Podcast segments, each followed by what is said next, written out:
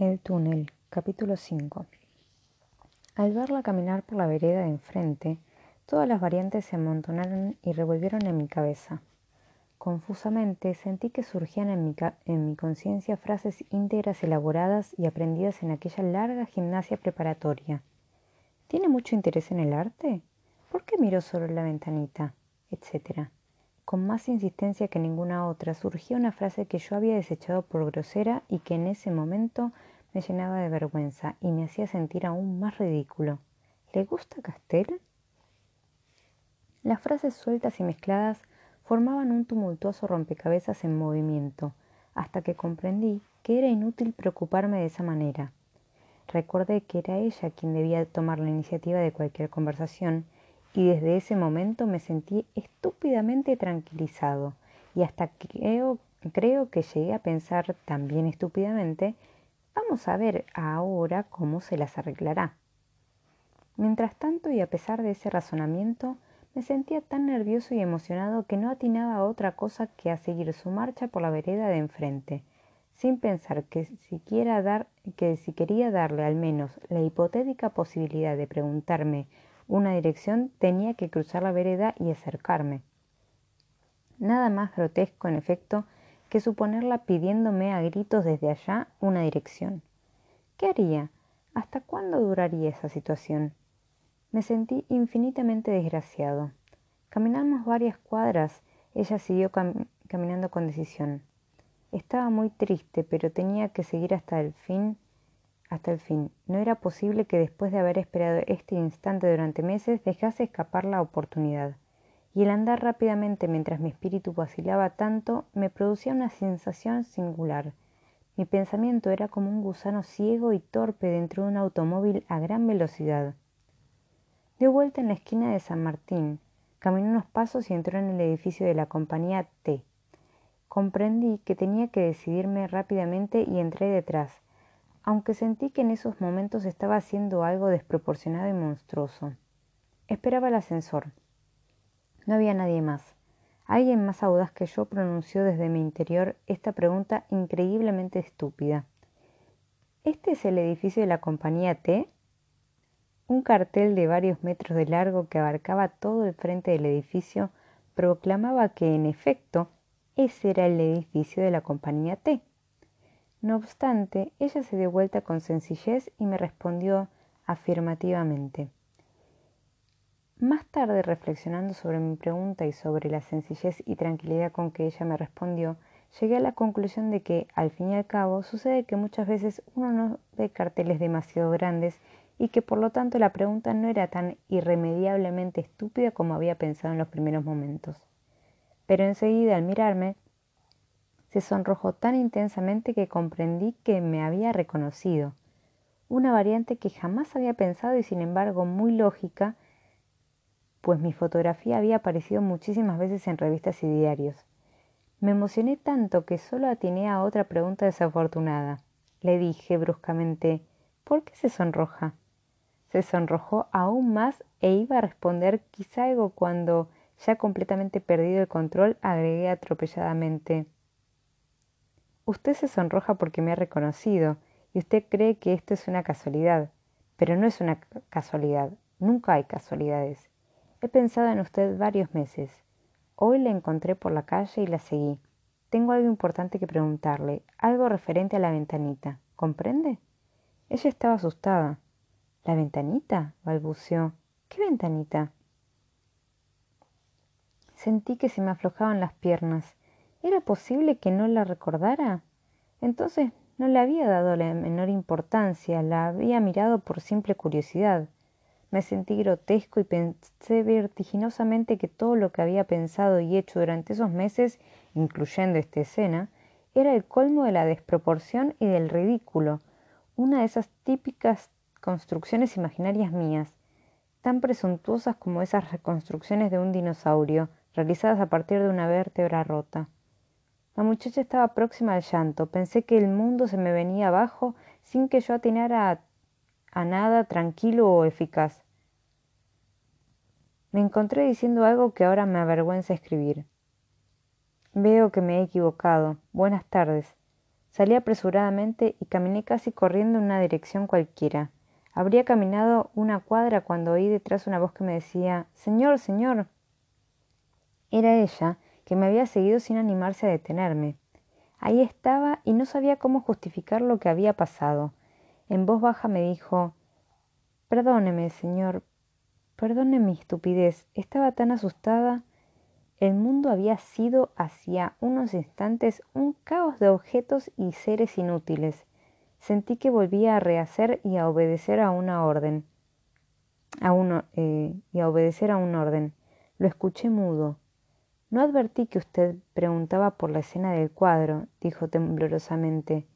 Sin darme cuenta, la agarré de un brazo. ¿Entonces la recuerda?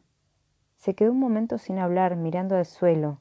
Luego dijo con lentitud La recuerdo constantemente. Después sucedió algo curioso.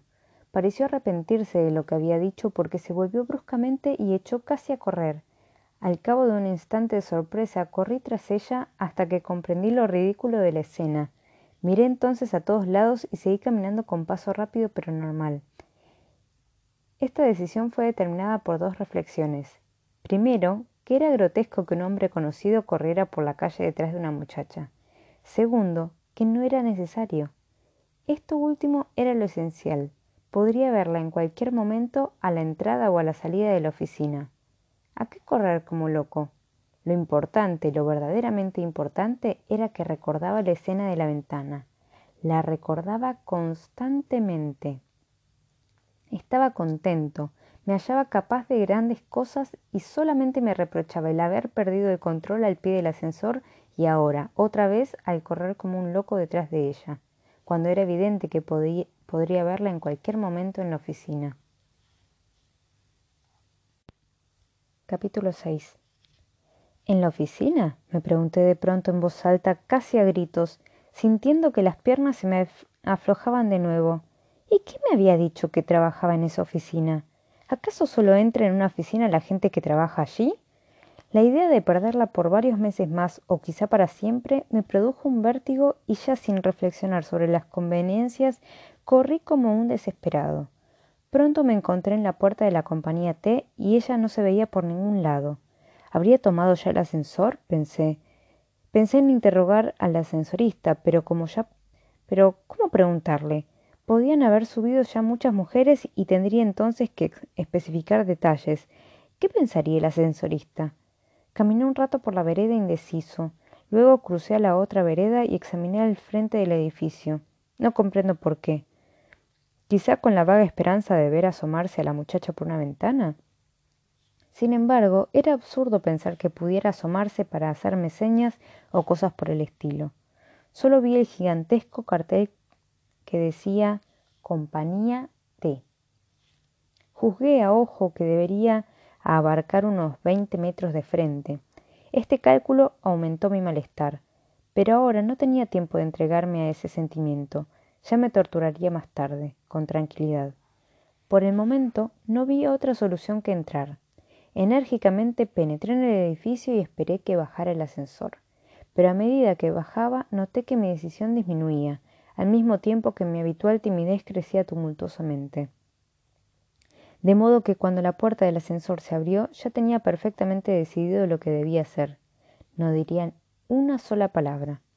Claro que en ese caso, ¿para qué tomar el ascensor?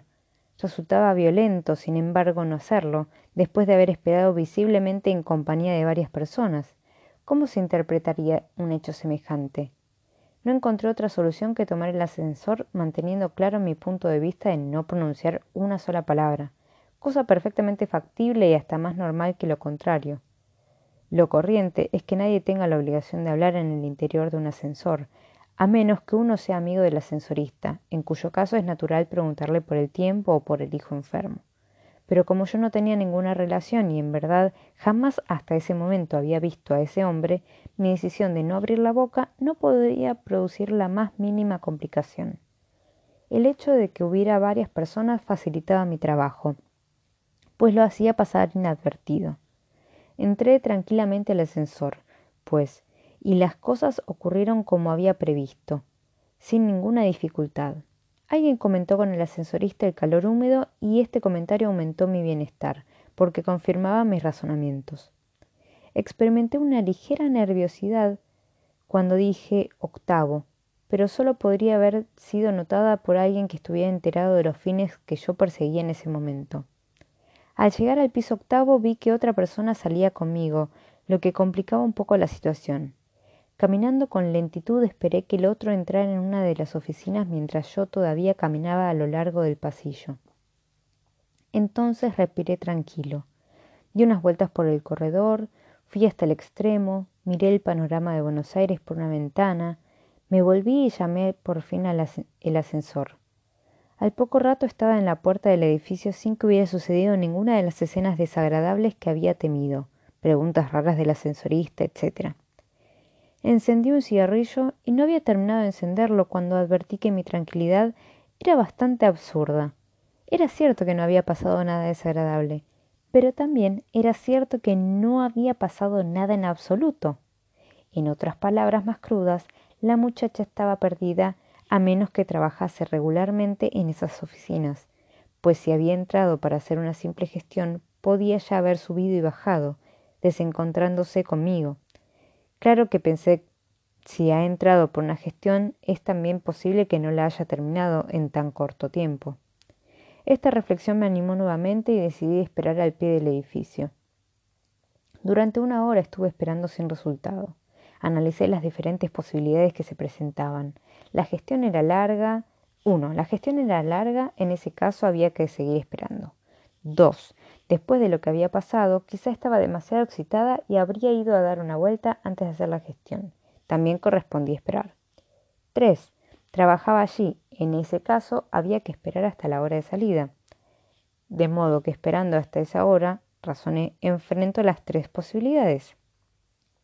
Esta lógica me pareció de hierro y me tranquilizó bastante para decidirme a esperar con serenidad en el café de la esquina, desde cuya vereda podía vigilar la salida de la gente. Pedí cerveza y miré el reloj. eran las tres y cuarto. A medida que fue pasando el tiempo, me fui afirmando en la última hipótesis. Trabajaba allí. A las seis me levanté, pues me parecía mejor esperar en la puerta del edificio. Seguramente saldría mucha gente de golpe y era posible que no la viera desde el café. A las seis y minutos empezó a salir el personal. A las seis y media habían salido casi todos, casi todos, como se infería del hecho de que cada vez raleaba más. A las siete menos cuarto no salía casi nadie, solamente de vez en cuando algún alto empleado, a menos que ella fuera un alto empleado, absurdo pensé, o secretaria de un alto empleado, eso sí, pensé con una débil esperanza, a las siete todo había terminado.